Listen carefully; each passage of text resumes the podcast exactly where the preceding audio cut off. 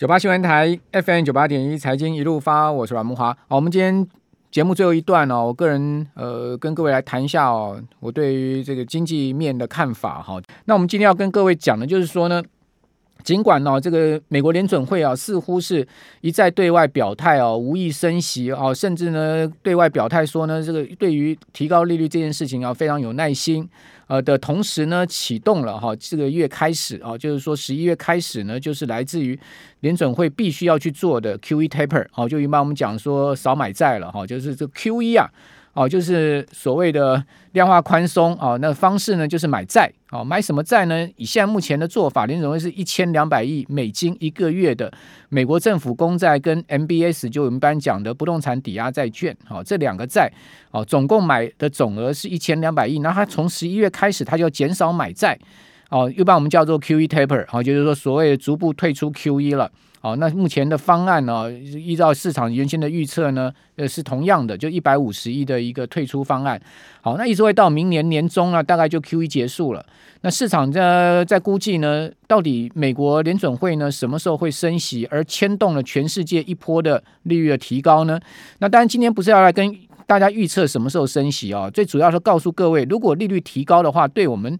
个人会有什么影响？好，大家都知道说呢，呃，我们的利率并不是操之于在联准会手里哈。那台湾的利率呢，最主要是中央银行在决定。那中央银行它每一季度啊，会举行所谓的里监事会议，哦，在这个会议上面呢，大家会共同讨论哦，决策官员去讨论出呢，央行的三大基准利率要不要变动。好，就一般我们讲说，关系到民生。最主要的是铜贴现率，哈，这一项利率会不会变动？那重贴现率关关系到民生，最主要两个呃很重要的利率，一个是房贷利率，一个是定存利率啊。我知道也很多人放定存啊，也有很多人呢借房贷。那以现在目前的房贷余额，就是说总共啊，这个各金融机构啊授信出去啊，这个放出去的房贷啊，总共高达八兆多台币。哦，这个八兆多台币呢，哦，是一个相当大的数字了哈，也是银行最主要的放贷的项目。那假设说啊，哪一天哦，中央银行的理监事会议宣布升息了，那势必啊，这个银行的房贷利率会跟着往上抬高了。那如果央行宣布降息呢，这个房贷利率会跟着下降。那目前呢，跟各位报告。这个台湾的重贴现率啊，现在目前的 重贴现率，呃，是一点一二五，好，一点一二五是历史最低了哈。也就是说呢，在去年呢，因为疫情的关系呢，哦，央行曾经降息过一次，哈，把重贴现率降到目前的历史最低的一点一二五。那一点一二五，因为是一个历史最低，所以我们现在的房贷利率也是一个历史最低，好，因为这两个利率是联动的哈。那目前的房贷利率大概啊是差不多在一点三到一点四之间了哈，这个。根据个人不同的一个信用条件啊，那去去去有不同的变化，大体上大概都在这个区间里面。好，所以如果听众朋友您的房贷利率是高于这个区间的话，你可能要去呃稍微了解一下为什么你的房贷利率会高于这样的一个情况。好，那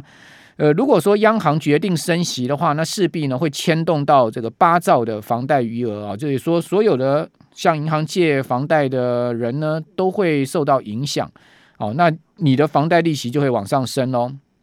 那八兆我们怎么去算？假设央行啊一个波段升息一个百分点一趴了，好，把现在目前的重贴现率啊大概一点一二五呢升到两趴以上，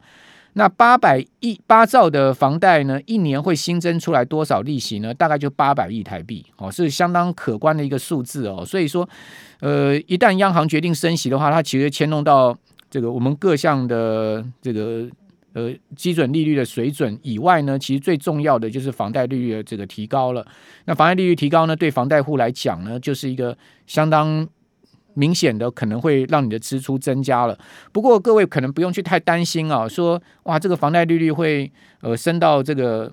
大家无法承担的地步了。我想中央银行它也很清楚啊，这个八兆房贷余额是不能松动的啊。呃，也就是说呢，它即使是升息，我个人的预估，它也是一个和缓的升息。哦，那也就是说，根据过去升息的步调，哈，就是它不会是一次升一码，哈，它可能就是一次升半码，半码这样升。那半码我们一般讲就是这个零点一二五，啊，零点一二五个百分点，啊，那一码是零点二五个百分点，就我们一般讲二十五个基点了，二十五个 BP。那零点一二五呢，就是十二点五个 GP，呃，BP 了，哈，这样子这样去上升，啊，这样上升，呃，它也不会是。很急促的上升，好，那呃可能是一个很缓慢，好慢慢升的一个状况。那什么时候会比较有可能会发生这个事情呢？那可能也要看一下美国的基准利率到底什么时候会变动，也就联准会的联邦基金利率，如果在明年下半年啊开始启动啊上升的一个循环的话，那我个人估计啊，央行也可能啊会开始啊跟着联准会的动作而有动作了。